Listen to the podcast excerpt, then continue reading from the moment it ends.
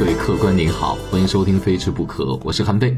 最近一段时间呢，《非吃不可》其实也已经除了音频的平台外，开始玩起了视频的直播。之前我在想啊，就是未经剪辑的美食视频直播是会有多无聊。但是后来我改变了一下思路，呃，直播呢有一个好处就是当下。这些朋友们都能看得见你在吃什么，同时呢，你在直播这一个多小时、接近两个小时的这个漫长的时间当中呢，你其实可以更多的介绍菜品背后的文化和知识，这是通常我们在美食节目当中，嗯，比较难用更多的时间去表达的。我们的这个电视美食节目呢，有一个弊端就是毛边剪得太干净。大家在看直播的话，就可以解决这个问题。可惜现在目前音频和视频不能同时达到一个呃直播的这么一个双渠道，呃，所以呢，我音频的这一部分非直播还是用录音的形式来告诉大家。我在上一周的第一次的美食的直播，在腾讯上直播，就给大家讲的是海鲜，所以今天着重来说一下海鲜。您正在收听的是原创美食脱口秀《非吃不可》，谁听谁变瘦，谁转谁最美。主播。韩非不是韩非子，播出时间每周一、三、五晚餐六点钟，节假日除外。中国美食的烹饪方法太多了，煎炒烹炸卤炖烧等等等等。呃，但是海鲜怎么吃才是最好吃的呢？你比如说到了四川的话，那会有大量的辣炒海鲜，包括在大连也可以吃到辣炒海鲜。但是我们再往长江以南走的话，从长江以南开始吧。从江咸开始，一直到沿海地区的海鲜，你发现其实大多数的吃法还是以蒸着吃为主。为什么呢？因为蒸其实真的是可以检验这个海鲜是否真正新鲜的一个很好的方法。我举个简单例子，你比如说咱们拿那个丹东的黄蚬子来讲吧，它要是活着的时候啊。你是很难把它的嘴掰开的，那贝类嘛很难掰开。但是你要是蒸完之后，它的嘴会自然的张开。如果你用别的方法的话，大量的调味料进去，你是吃不到海鲜本身那种甘甜的。它首先进入味味蕾的是一种咸咸的苦涩感，这是海水的味道。然后马上就会吃得出，呃，这个食材它本身回甘甘甜的味道。另外一个方面呢。蒸的话，因为我们水的沸点呢是一百度，即便是它的蒸汽温度会略高，但是也会远远低于，比如说我们用油过油的话，油的这个沸点大概是在六七百度，呃，它对食材本身这个蛋白质的这个影响，呃，蒸的话会最低程度的去。呃，减少对它的蛋白质的一个损害，所以说更能吃出原汁原味的感觉来。有的朋友会说，那你要真正吃海鲜的鲜，你不应该吃刺身吗？当然，呃，能吃刺身的话，一定是最高端的食材了。当然，不见得我们在海鲜市场买到所有的食材都适合刺身，甚至于我去一些沿海地方，包括胶东半岛啊，去莱州湾，我们曾经有一次捞海参出来，我都没有办法。嗯，说服我自己说好，海参直接吃刺身，因为我还是依然有担心，就是它的海水的质量，包括它所生长的环境，是否可以达到我可以直接生吃它吃刺身的这么一个标准。那天我们去到了中关村，到了一家电商的海鲜。呃，一般咱们在吃海鲜的时候，通常是堂食。胶东半岛特别喜欢怎么样去吃它呢？除了呃简单的蒸或煮以外呢？呃，人们会把这个海鲜放在蒸屉上面，那蒸屉下面呢，可以放一些个粥或者说汤，呃，海鲜的那汁水呢，随着这个蒸汽的蒸汽水、蒸馏水也会滴到底下的粥或者汤里面，所以那个汤吃起来会格外的有鲜味儿，同时呢，也利用本身底下那个汤的一点点浓度，可以给海鲜增加一点点香味儿。呃，处理非常的简单，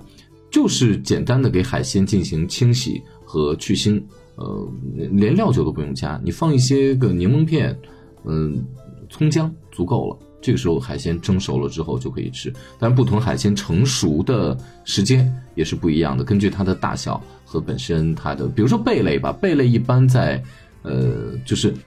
开锅之后三分钟的时候。就是蒸东西的话，大家有一个原则，这是厨师专业的一个原则，就是一定要起热气之后再放食材，不然的话，食材的口感会瞬间差很多。为什么呢？呃，这这是法国料理当中，最近在研究法国料理和日本料理啊，他们当中有一个火候的由内向外还是由外向内，分两种啊。如果说你在凉的时候呢？把这个食材放进去，那这个无论是汤还是什么，那你放进去之后，这个食材呢是逐渐的、慢慢的开始升温的，那食材里面本身的味道就会流出来。如果做汤的话是有好处的，如果做汤是有好处的，我们需要把食材里面的鲜味儿给它弄到汤里面，我们来喝汤嘛。但是你要吃食材本身的鲜，或者说甚至让汤水的汁水的东西味道进到这个食材本身里面，那你需要的一定是首先把它烧开，烧开之后呢，你再关火，这个时候逐渐降温的话，所有的味道都会进到食材里面，或者说食材本身的鲜味儿吃起来就会特别的鲜。这是海鲜用蒸的一个原则啊。我想大家都知道，地球海洋的面积大概呃占到了整个地球的百分之六十多、百分之七十的样子，所以说大量的物种在深海里面我们都不知道，甚至于没有去开发。呃，包括我想着古代的人们要吃海鲜的话，也没有办法潜入到海底，像我们现在可以吃到深海八百米，甚至于深海两千米到三千米生活的物种，生活的海鲜，我们现在有的时候都可以吃得到。呃。我们国内经常吃的海鲜，比如胶东的海鲜，都是以小海鲜为主的，而且呢都是浅海的。我们通常也不会吃到多么深海的，可能我们因为我们这个渤海湾的海的深度也并没有说是多么深。因为刚才大家已经提到了黄蚬子，所以就有一个问题了，就吃海鲜的话，我们一定必须得吃国外的进口那种海鲜，比如说我们经常说什么，经常讲到要吃一个澳洲大龙虾，我们要吃什么阿拉斯加雪蟹腿。然后我们要吃什么面包蟹、帝王蟹，这些好像听起来都是从国外进口而来的。那我们国内的海鲜以什么见长？比如胶东半岛的就是以小海鲜为主。丹东港那边有什么好的呢？它的黄蚬子真的是好极了。本身丹东港的海水质量不见得是多么多么高的质量的海水，但是这个黄蚬子呢，呃，本身个头大。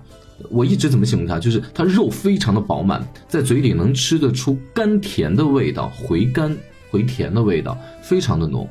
而别的地方所产的蚬子呢，就远远不如我们丹东港所产的这个蚬子。那它两种方法，一个呢就是去给它直接蒸了，另外一个就是给它用锡纸包裹起来，里面嗯就是葱姜，拿一点柠檬放在里面之后，你就给它。放在炭火上焗一下，跟蒸的效果差不多，但是温度可能熟的会更快一点点，非常非常的棒。因为那天我们去的是一个电商，我就非常的好奇，我为什么要点这个海鲜到我们家里面吃？你首先得解决我这个方便的这个问题。然后那个海鲜店呢，它是给你带锅，带所有的工具，帮你把所有的食材都单个分好了之后，上面告诉你在。蒸汽上来之后，放在锅里面多长时间，连计时器都帮你准备好。我觉得这是电商电商一个人性化的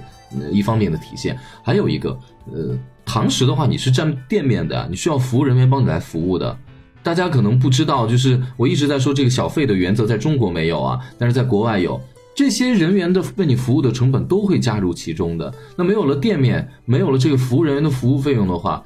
这就是电商的一个好处，它可以大面积的把这个。所省下来的钱用于提高本身食材的质量，也就是说，我花同样的钱，然后我直接网购到家，他帮你准备好所有的东西的话，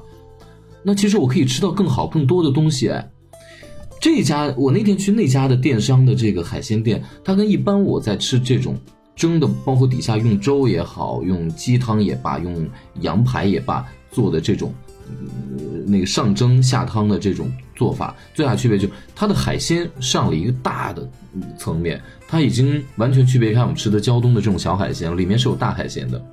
比如说我那天吃到了波龙，当然在国内我们叫波龙，之前给大家讲过一期，大家可以听我在《非吃不可》这个美国系列当中的一期，就是讲到了在美国你并找不到这个波士顿龙虾。呃，它可以延续到很长一段时间的历史。呃，因为波士顿呢是美国的一个港口城市，它是一个入海口的城市，所以说呢，从波士顿这个地方，我们把大量的这个，他们把大量的海鲜发往世界各地。那中国人去买这个龙虾的时候，因为它产于缅因州嘛，买龙虾的时候就问啊从哪来的？从波士顿来的。于是我们中国人叫它波士顿龙虾。但是你在美国的话，其实你你并不知并找不见这样的一个美味。它是鳌虾，跟小龙虾是一个祖宗。可能就是老爸生俩孩子，一个呢游到了海里面，然后呢越长越大，因为海水冷嘛，同时它里面物物产也比较丰富，它吃的东西多一点，它长大。然后一个就留在淡水里面，就变成了小龙虾，一直没有长大。对，这个是弟弟。对，因为他们都是鳌虾科的，长得非常的像。呃，我那天呃也告诉大家，就如何让把这个波士顿龙虾吃的干干净净，它是鳌虾，所以说它就是有两个鳌，你就想想它那大钳子没有很多的肉，很多人因因为这个太硬了，没有办法它完整的剥出来，有的时候是吃不干净，甚至有的人索性不吃，那你就两个鳌加起来，这个肉的分量最起码会占到整个虾全部的肉重量的四分之一，你就会浪费掉。那这个蒸好了之后呢，其实你就是拿剪刀。或者说拿一个刀背给它拍，把这个呃这个螯给它拍拍拍裂，拍裂之后呢，你就给它掰，然后你就很容易把这个给它取得开，里面的完整的肉其实可以可以去出来的。因为冬天呢，我们吃海鲜它一定是性凉的，我们吃海鲜的时候记得呃一定要做一点姜的小料，或者说你熬一个姜茶，或者姜的红糖水、姜糖水喝一下，其实有助于暖胃，是非常好的。呃，这个波士顿龙虾我们在国内能吃到的，就一定不是活的。我曾给大家介绍过一家店，在王府井燕莎的这个龙虾会，他们家呢主要卖的就是这个波龙啊，但现在这家店好像已经不再经营了，有点可惜啊。呃，有人就我推荐朋友去，我朋友说啊，他们家的那个虾我看见了，都是冻的，都不是活的。呃，我可以明确的告诉大家，如果你在国内吃到了活的叫波士顿龙虾，那不知道是产在哪的，坚决不可能是从美国，呃，这个波士顿这个城市进口过来的，也就不是在北美洲产的。所以我们就出现另外一个话题了：海鲜一定要吃活的吗？欲知详情，请听下回分解。